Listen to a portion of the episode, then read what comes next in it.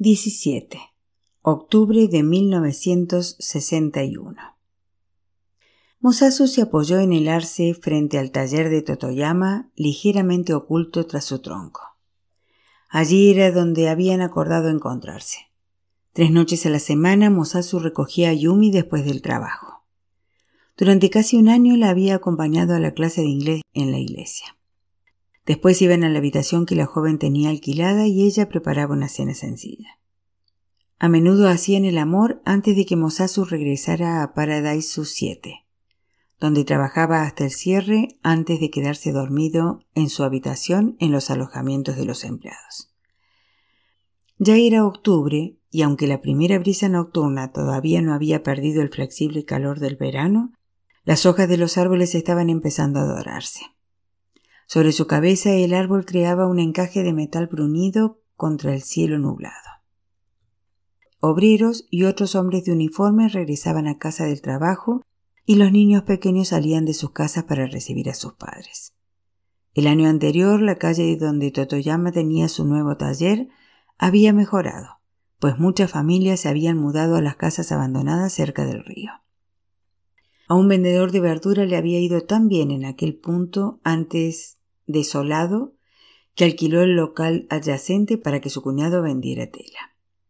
La nueva panadería que vendía pasteles de estilo portugués que perfumaban las calles deliciosamente había conseguido suficiente fama en Osaka para crear largas colas cada mañana. Las costureras de Totoyama saldrían un poco más tarde de lo habitual, así que Mosasu estudió su lista arrugada de palabras para trabajar en casa. Nunca había valorado demasiado su memoria cuando estaba en el colegio, pero descubrió que recordaba muy bien las palabras y frases en inglés. Aquello le resultaba útil para impresionar a Yumi. A diferencia de la mayoría de las chicas a las que le gustaba que le regalaran dinero, vestidos o golosinas, a la novia de Mosasu solo le interesaba aprender. Yumi parecía feliz cuando Mosasu contestaba correctamente a su profesor, el reverendo John Merriman. Yumi, que deseaba vivir en Estados Unidos, quería aprender muy bien inglés. Quedaba poca luz natural para leer. La sombra de un hombre pasó a su lado impidiéndole distinguir las palabras. Un par de zapatos masculinos formales se detuvieron a unos pasos de él y Mosasu levantó la mirada. ¿Es posible que estés estudiando, Mosasu? ¿Junto? Vaya, Haruki, dijo Mosasu, eres tú. No te he visto desde no sé cuándo. Agarró la mano de su amigo con entusiasmo y se le estrechó. Siempre pregunto a tu madre por ti. Está realmente orgullosa. No presume, pero ya sabes, a su manera, callada y educada. Y mírate, Haruki el policía. Mosasu silbó mirando el uniforme de la academia. Pareces un tipo realmente serio. Me dan ganas de cometer un crimen. Tú no me delatarías, ¿verdad? Haruki sonrió y golpeó el hombro de Mosasu con el puño, sintiéndose tímido junto a su viejo amigo del colegio. Había sido difícil mantenerse lejos de Mosasu, pero Haruki lo había hecho porque sus sentimientos por él se habían vuelto demasiado fuertes. Con los años había tenido otros encaprichamientos y algunos encuentros con desconocidos. Últimamente le había interesado un compañero de la academia, Koji, otro tipo duro y divertido. Como había hecho con Mosasu, Haruki hacía todo lo posible por mantenerse alejado de Koji, porque sabía que debía dibujar una gruesa línea entre lo público y lo privado. ¿Qué diablos estás haciendo aquí? ¿No vives cerca de la academia? Haruki asintió. Tengo la semana libre. ¿Sí? ¿Cuándo serás policía? ¿Cuándo saldrás de la academia, quiero decir? Mosasu se rió y fingió una reverencia formal en dos años. Al ver a Mosasu junto al arce, Haruki había temido cruzar la calle. Su sola imagen le resultaba abrumadora. De niño Haruki había adorado a Mosasu, que lo había salvado de la angustia del colegio. Cuando dejó las clases para trabajar para Goro y su trabajo lo absorbió, Haruki sintió su pérdida como un golpe letal en el pecho. Después de que Mosasu se marchara para trabajar en el salón de Pachinko, los borregos, brujas y demonios del instituto emergieron, obligando a Haruki a retirarse a cualquier santuario disponible. Había pasado todo su tiempo libre llenando sus cuadernos de bocetos con ilustraciones a lápiz en la seguridad de la clase de una amable profesora de dibujo. En casa era siempre igual.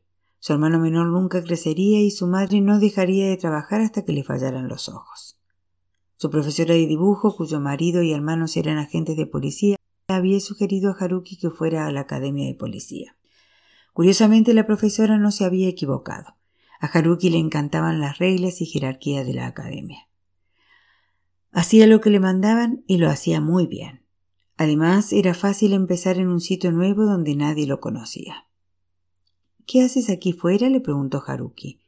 El sol estaba poniéndose y tenía un color rojo anaranjado. Estoy esperando a Yumi. Trabaja para tu madre, aunque se supone que nadie sabe lo nuestro. Por supuesto no creo que a tu madre le importara, no soy un mal tipo.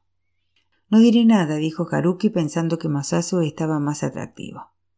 Siempre había admirado su frente suave, su nariz fuerte y sus dientes blancos y pulcros.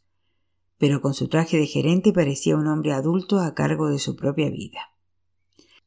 Las ventanas del taller seguían iluminadas y las chicas trabajaban con las cabezas oscuras inclinadas sobre las mesas. Mosasu podía imaginar los delgados dedos de Yumi volando sobre la tela. Cuando se concentraba en su trabajo no era posible distraerla. Era así con todo, y podía trabajar durante horas. Mosasu no podía soñar estar callado tanto tiempo. Echaría de menos el bullicio del salón de Pachinko. Le encantaban todas las piezas que componía su ruidoso negocio. Su padre, un pastor presbiteriano, había creído en el designio divino. Mosasu pensaba que la vida era como aquel juego donde el jugador podía ajustar las patillas, pero también esperar la incertidumbre de los factores que no podía controlar. Comprendía por qué sus clientes querían jugar a algo que parecía prefijado, pero que también dejaba espacio para el azar y la esperanza. ¿La ves? Mosasu la señaló con orgullo. Allí, en la cuarta mesa, desde el Yumi. Sí, sí, la conozco. Es una buena costurera, una persona muy elegante. Tienes suerte, le dijo Haruki. ¿Y qué tal tu trabajo? ¿Has conseguido forrarte? Deberías venir a verme. Ahora estoy en el Paradiso 7. Ven mañana. Estaría allí casi todo el día y toda la noche, excepto cuando quede con Yumi para llevarla a su clase de inglés. No sé. Debería pasar tiempo con mi hermano mientras esté en casa. He oído que está enfermo. Por eso he venido a casa. Mi madre dice que está un poco raro. No le da problemas ni nada, pero dice que cada vez habla menos. Los médicos no saben qué hacer. Quieren que viva en una institución. Dice que serían más felices allí viviendo con otra gente como él, pero yo lo dudo. Esos sitios son un poco. Haruki succionó aire entre sus dientes apretados. Por supuesto mi madre jamás lo permitiría. Daisuke es un buen niño. Haruki habló en voz baja. Siempre había sabido que Daisuke sería su responsabilidad cuando su madre ya no pudiera ocuparse de él. Haruki solo se casaría con alguien dispuesto a cuidar bien de Daisuke y de su madre. Yumi dice que estaría mejor en Estados Unidos, pero claro, ella cree que todo el mundo estaría mejor en Estados Unidos. Dice que allí no es como aquí en Japón donde una persona no puede ser diferente. Mosasu pensaba que su novia estaba irracionalmente a favor de Estados Unidos y cualquier cosa estadounidense. Como su hermano Noah, Yumi pensaba que el inglés era el idioma más importante y que Estados Unidos era el mejor país. Mosasu se encogió de hombros. Yumi dice que allí hay mejores médicos. Probablemente sea verdad. Karuki sonrió. A menudo había deseado vivir en algún sitio donde no lo conociera nadie. Cuando Yumi salió al punto de encuentro, reconoció al hijo mayor de su jefa. Habría sido absurdo girarse, así que siguió caminando. Ya conoces a Haruki, dijo Mosasu a Yumi sonriendo. Él era mi único amigo en el instituto y ahora va a luchar contra el crimen. Yumi asintió, sonriendo incómodamente. Yumi, me alegro de verte. Gracias a ti he vuelto a ver a mi amigo después de muchos, muchos años. ¿Has vuelto a casa de la academia, Haruki? Yumi mantuvo la postura formal y recatada. Haruki asintió y se excusó diciendo que Daisuke lo esperaba en casa. No obstante, antes de dejarlo, prometió visitar a Mosasu en el salón de Pachinko la mañana siguiente. La clase de inglés se desarrollaba en la enorme sala de juntas de la nueva iglesia coreana, construida recientemente gracias a las grandes donaciones de algunas familias yakiniku adineradas. A pesar de su nombre europeo, John Merriman era un coreano que había sido adoptado de niño por misioneros norteamericanos. El inglés era su idioma materno. Como resultado de su dieta mejor, rica tanto en proteínas como en calcio, John era mucho más alto que los coreanos y japoneses. Con su metro ochenta causaba asombro allá donde iba, como si un gigante hubiera descendido del cielo. Aunque hablaba bien japonés y coreano, lo hacía con acento americano. Además de su tamaño, sus modales eran llamativamente extranjeros. A John le gustaba burlarse de la gente que no conocía bien, y si algo era divertido, se reía más alto que nadie de no haber sido por su paciente esposa coreana, que poseía un gran nonchi y era capaz de explicar con tacto que John no sabía comportarse de otro modo, se habría metido en problemas a menudo por sus muchos tropiezos culturales. John parecía demasiado dicharachero para ser pastor presbiteriano. Era un buen hombre, cuya fe e inteligencia eran irreprochables. Su madre, Cynthia Merriman, que había heredado un negocio de neumáticos, lo había enviado a Princeton y a Yale para estudiar teología, y para deleite de sus padres había regresado a Asia para predicar el Evangelio. Su bonita piel era más oliva y dorada y sus ojos oscuros parecían constantemente divertidos e invitaban a las mujeres a desear su presencia. Yumi, a la que normalmente era difícil ganarse, admiraba a su profesor a quien todos los alumnos llamaban Reverendo John. Para ella, John representaba un mundo mejor donde los coreanos podían ser algo más que putas, borrachos o ladrones. La madre de Yumi era una prostituta y alcohólica. Se acostaba con hombres por dinero o por bebida. Su padre, un chulo y un borracho violento, había estado en la cárcel a menudo. Yumi creía que sus tres hermanastras mayores eran sexualmente tan indiscriminadas y ordinarias como animales de establo. Su hermano había muerto siendo muy pequeño y poco después, a los catorce años, Yumi huyó de la casa con su hermana menor. Consiguieron sobrevivir con pequeños trabajos en fábricas textiles hasta que la pequeña murió. Con los años, Yumi se había convertido en una modista excelente. Se negaba a visitar a su familia que vivía en una de las peores zonas de Osaka. Si veía a una mujer que se parecía a ella, Yumi se cruzaba de acera o daba media vuelta. Viendo películas americanas había decidido que un día viviría en California y planeaba convertirse en costurera de Hollywood. Conocía a algunos coreanos que habían regresado al norte de Corea y muchos más que habían vuelto al sur pero ella no tenía apego por ninguna de las dos opciones. Para Yumi, ser coreana era solo otra horrible carga, como ser pobre o tener una familia indigna de la que no podías librarte. ¿Por qué irse a vivir allí? Tampoco se imaginaba quedándose en Japón, que era como una madrastra a la que quieres y que se niega a quererte. Así que Yumi soñaba con Los Ángeles. Hasta que conoció a Mosasu, con sus fanfarronadas y sus sueños desproporcionados. Yumi nunca se había acostado con un hombre y ahora que se había unido a él quería que ambos se fueran a Estados Unidos a construir una vida donde no fueran despreciados o ignorados. No se imaginaba criando a un niño en Japón. La clase de inglés tenía quince pupilos que asistían tres noches a la semana. Hasta que Mosasu apareció, Yumi había sido la mejor estudiante del reverendo. Mosasu le llevaba una enorme ventaja porque sin pretenderlo había estado estudiando con su hermano Noah durante años, pero a Yumi no le importaba. Era un alivio que él fuera mejor que ella en eso, porque ganaba más dinero y siempre era amable con ella. Al principio de cada clase el reverendo John recorría el aula haciendo preguntas. Moses dijo el reverendo John con su voz de docente. How is the pachinko parlor? Did you make a lot of money today? Mosasu se rió. Yes, Pastor John. Today I earned a lot of money. Tomorrow I make more. Do you need money? No, thank you, Moses. But please, remember to help the poor, Moses. There are many among us. The Pachinko money isn't mine, Pastor John.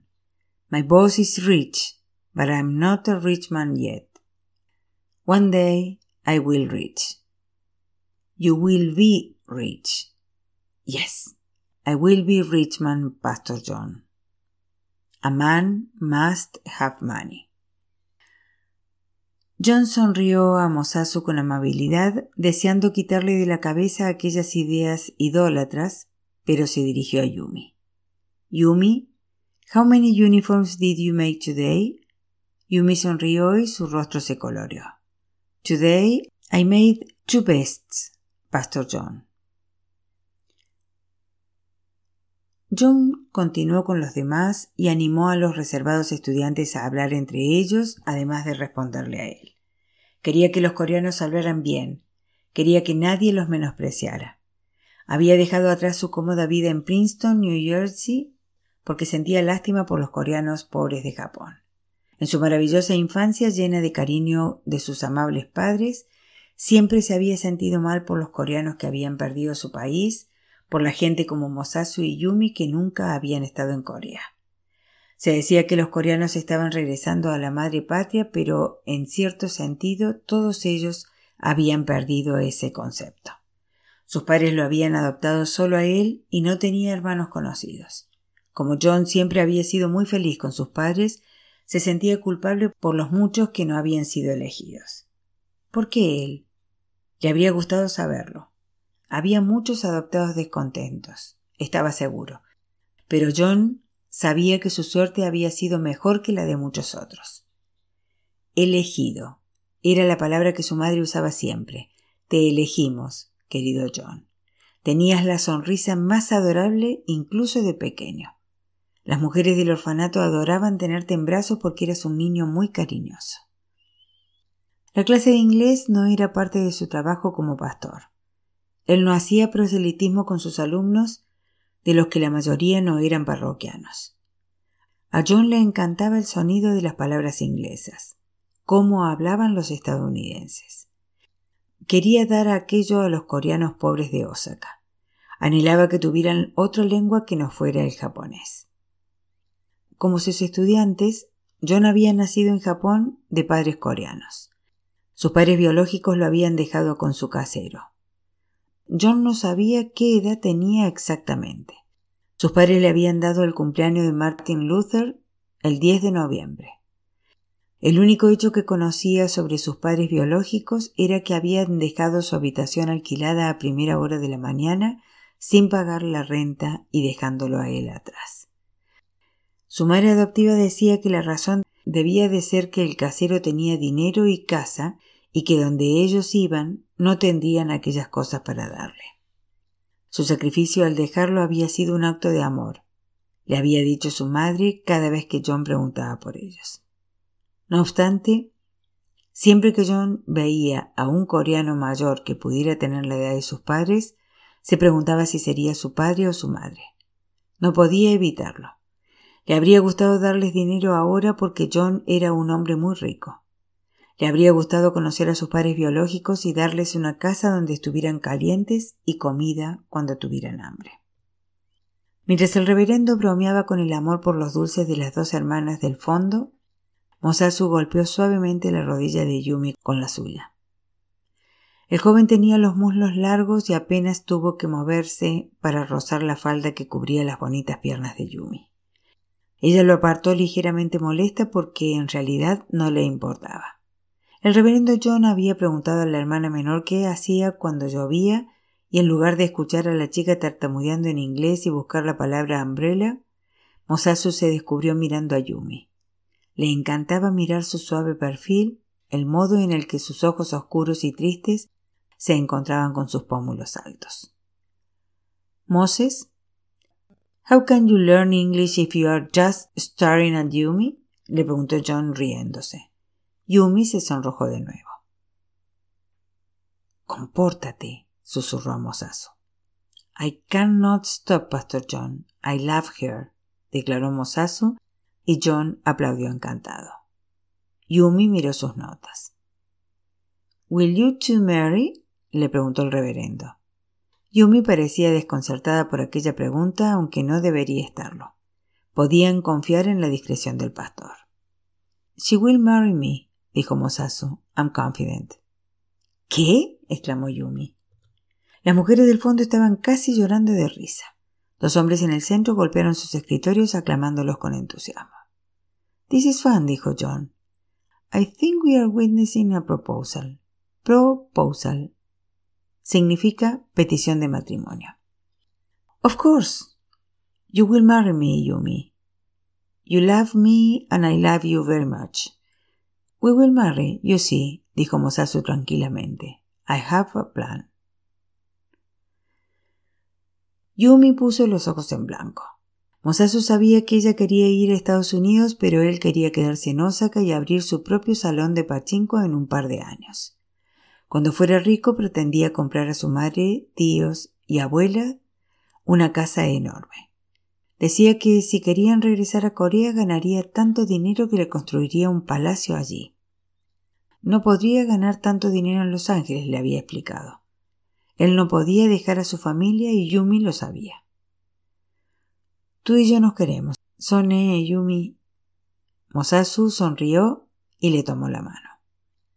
Los alumnos aplaudieron alegremente y golpearon el suelo con los pies como si estuvieran viendo un partido de béisbol. Yumi inclinó la cabeza mortificada por su comportamiento, pero no podía enfadarse con él. Él era el único amigo que había tenido.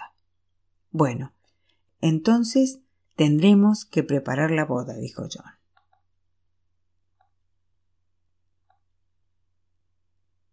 «18. Tokio, marzo de 1962. ¿Está casado? le preguntó a Kiko. Tenía los ojos brillantes por la expectación.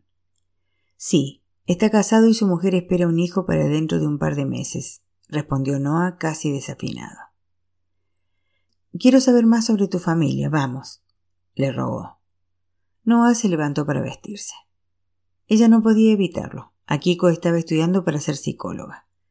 Le gustaba recabar piezas de información y su amante era su puzzle favorito.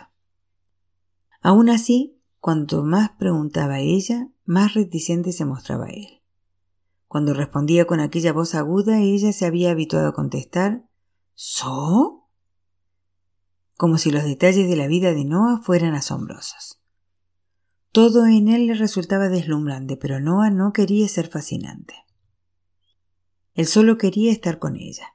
No le importaba que Akiko concentrara su interés en algún desconocido. Era mucho más atrayente escuchar sus intentos de desmitificar a otros. Él era el primer amante coreano que había tenido. En la cama quería que le hablara coreano. ¿Cómo dicen guapa? le había preguntado apenas unas horas antes. Yepuda. Una palabra tan sencilla sonaba extraña al decírsela a ella. Akiko era impresionante. Guapa no era suficiente para describir su belleza. Dopda debería haber dicho, pero no lo hizo.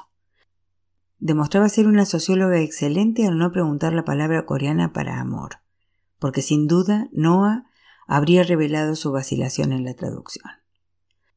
Como no quería ser un espécimen bajo su lupa, Noah no hablaba sobre su madre que había vendido kimchi y más tarde golosinas para que él pudiera ir al colegio, ni de su padre que había muerto tras un duro encarcelamiento durante la era colonial. Aquellos aspectos de su biografía habían ocurrido mucho tiempo atrás, por lo que a él concernía. Le molestaba la curiosidad de la muchacha. Akiko era una japonesa de clase alta que había crecido en Minamu Asabu. Su padre tenía una empresa y su madre jugaba al tenis con expatriados en un club privado. A Akiko le encantaba el sexo duro, los libros extranjeros y hablar. Ella lo había perseguido y Noah, que nunca había tenido novia, no sabía qué pensar. Vuelve conmigo, dijo ella con coquetería tocándose la camisa de algodón blanco. Noah regresó al futón. Después de hacer el amor entre clases, habían estado tumbados en la habitación alquilada de Noah. Un espacio excepcionalmente grande para un estudiante universitario, con dos ventanas cuadradas que dejaban entrar la luz de la mañana y un inmenso espacio para un futón doble y una alfombra de pelo beige. Altos montones de novelas cubrían su enorme mesa de pino. Dickens, Tolstoy, Balzac y Víctor Hugo. La elegante lámpara eléctrica con tulipa de cristal estaba apagada. Noah no era capaz de imaginar nada tan agradable como aquella habitación y no podía creer su suerte por lo increíblemente bajo que era el alquiler. El casero era un amigo de Hanso que se lo había dejado amueblado con cosas nuevas y elegantes, ideales para un estudiante de literatura inglesa. Noah solo había tenido que llevar su ropa en la vieja maleta de su padre. Akiko afirmaba que ningún otro estudiante vivía en un sitio tan bonito, ni siquiera los que vivían en su propia casa en Tokio. Ella vivía en un apartamento precioso en Minami Asabu con su familia, pero en una habitación con la mitad del tamaño de la de Noah. Pasaba todo su tiempo libre en casa de ella. Había cosas suyas en su mesa, en su baño y en su armario. La idea habitual de que las chicas son más ordenadas que los chicos no era cierta en su caso. A pesar de los esfuerzos de Akiko, Noah no podía hacerlo de nuevo tan pronto. Avergonzado terminó de vestirse. Ella se levantó para prepararse una taza de té. Allí no había cocina, pero Noah tenía una tetera eléctrica que Hansu le había comprado. Lo único que Noah tenía que hacer era estudiar, había dicho Hansu. Aprende todo lo que puedas. Aprende en nombre de todos los coreanos. Por cada coreano que no ha podido ir a una universidad como Waseda. Hansu pagaba la matrícula completa antes del inicio de cada curso. Sin tener que preocuparse por el dinero, Noah estudiaba con mayor fervor que nunca. Releía y estudiaba tantos ensayos críticos como encontraba. Su único alivio del trabajo era aquella chica adorable de la que se había enamorado. Era brillante, sensual y creativa. ¿Cómo es? le preguntó a Kiko vertiendo hojas de té en la tetera de hierro. ¿Quién? Cojanzo, tu benefactor. Dentro de diez minutos te irás para encontrarte con él. Lo haces el día uno de cada mes. Noah no se lo había contado, pero por supuesto ella lo había adivinado. Akiko quería conocer a Hanso. Había preguntado numerosas veces si podía acompañarlo, pero Noah no creía que fuera apropiado. Es un buen amigo de la familia, ya te lo he dicho. Mi madre y mi abuela le conocieron antes de venir a Japón. Él es de Jeju, que no está muy lejos de Busan. Tiene una constructora. ¿Es guapo? ¿Qué? Que sí es tan guapo como tú. Los hombres coreanos son realmente guapos. Noah sonrió. ¿Qué podía responder a eso? Por supuesto, no todos los coreanos eran guapos, como no todos los coreanos eran feos. Solo eran hombres. A Akiko le gustaba hacer generalizaciones positivas sobre los coreanos y otros extranjeros se reservaba sus palabras más duras para los japoneses adinerados. Akiko soltó su taza, tiró de él juguetonamente y Noah cayó sobre su espalda en el futón. La chica se montó sobre él a horcajadas y se quitó su camisa. Llevaba un sujetador y bragas de algodón blanco.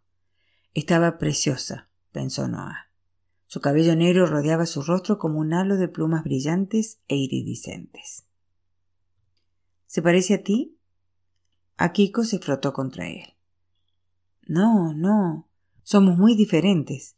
Noah exhaló y la apartó con suavidad de sus labios, desconcertado por su propia respuesta. Es decir, no lo sé. Es un hombre generoso, ya te lo he dicho antes, no tiene hijos y sus hijas no quieren ir a la universidad, así que ha estado ayudándome. Mi intención es devolvérselo todo. Ha ayudado a mi familia en épocas difíciles. Él es mi benefactor. Eso es todo. ¿Por qué tienes que devolvérselo? ¿No está forrado? No lo sé. Noah fue a por unos calcetines de la cómoda. Eso no importa. Es una deuda. Se lo devolveré. ¿No quieres quedarte conmigo? Akiko se quitó el sujetador para revelar sus pechos del tamaño de una copa de champagne. Estás tentándome, preciosa, pero debo irme. Te veré mañana, ¿eh? Aunque consiguiera tener otra erección, cosa que dudaba, no había tiempo para sexo en ese momento. ¿No puedo ir a conocerlo, Noah? ¿Cuándo voy a conocer a tu familia? Él no es de mi familia y no lo sé. Yo tampoco conozco la tuya. No querrías conocer a mis padres. Son unos racistas. Junto es. Oh, dijo Noah. Bueno, te veré mañana. Cierra, por favor. El restaurante de sushi estaba a menos de dos kilómetros de su casa. El interior había sido repanelado recientemente con cedro y las paredes emitían el tenue aroma limpio de la madera nueva. A Hansu le gustaba encontrarse allí con Noah cada mes en la sala privada de la parte de atrás. Nadie los molestaba excepto para llevarles plato tras plato de manjares excepcionales traídos de las lejanas islas de pescadores de Japón. Normalmente los dos hombres hablaban sobre las clases porque Hansu tenía curiosidad por saber cómo era asistir a una universidad tan asombrosa y legendaria. Él no había ido al colegio ni a la universidad. Hansu había aprendido solo a leer y escribir coreano y japonés y tan pronto como pudo permitírselo, contrató profesores particulares para aprender los kanjis y hanjas necesarios para leer los difíciles periódicos japoneses y coreanos. Conocía a muchos hombres ricos, a muchos hombres fuertes y hombres valientes, pero quienes más lo impresionaban eran los hombres cultos, que sabían escribir bien. Buscaba amistad con grandes periodistas porque admiraba la claridad con la que expresaban sus pensamientos y puntos de vista sobre las noticias del día. Hansu no creía en nacionalismo ni religiones, y ni siquiera en el amor, pero confiaba en la educación. Sobre todo creía que un hombre debía aprender constantemente. Despreciaba los despilfarros de cualquier tipo y cuando sus tres hijas abandonaron los estudios por las fruslerías y el cotilleo, empezó a despreciar a su mujer que había permitido que aquello ocurriera. Las chicas tenían buenas mentes y recursos ilimitados, pero ella no había dado ninguna importancia a esas cosas. Las chicas estaban perdidas, pero tenía a Noah. Le emocionaba que pudiera leer y escribir inglés a la perfección, un idioma que sabía que era esencial en el mundo. Noah le había recomendado libros y Hansu los había leído porque quería saber todas las cosas que conocía su hijo.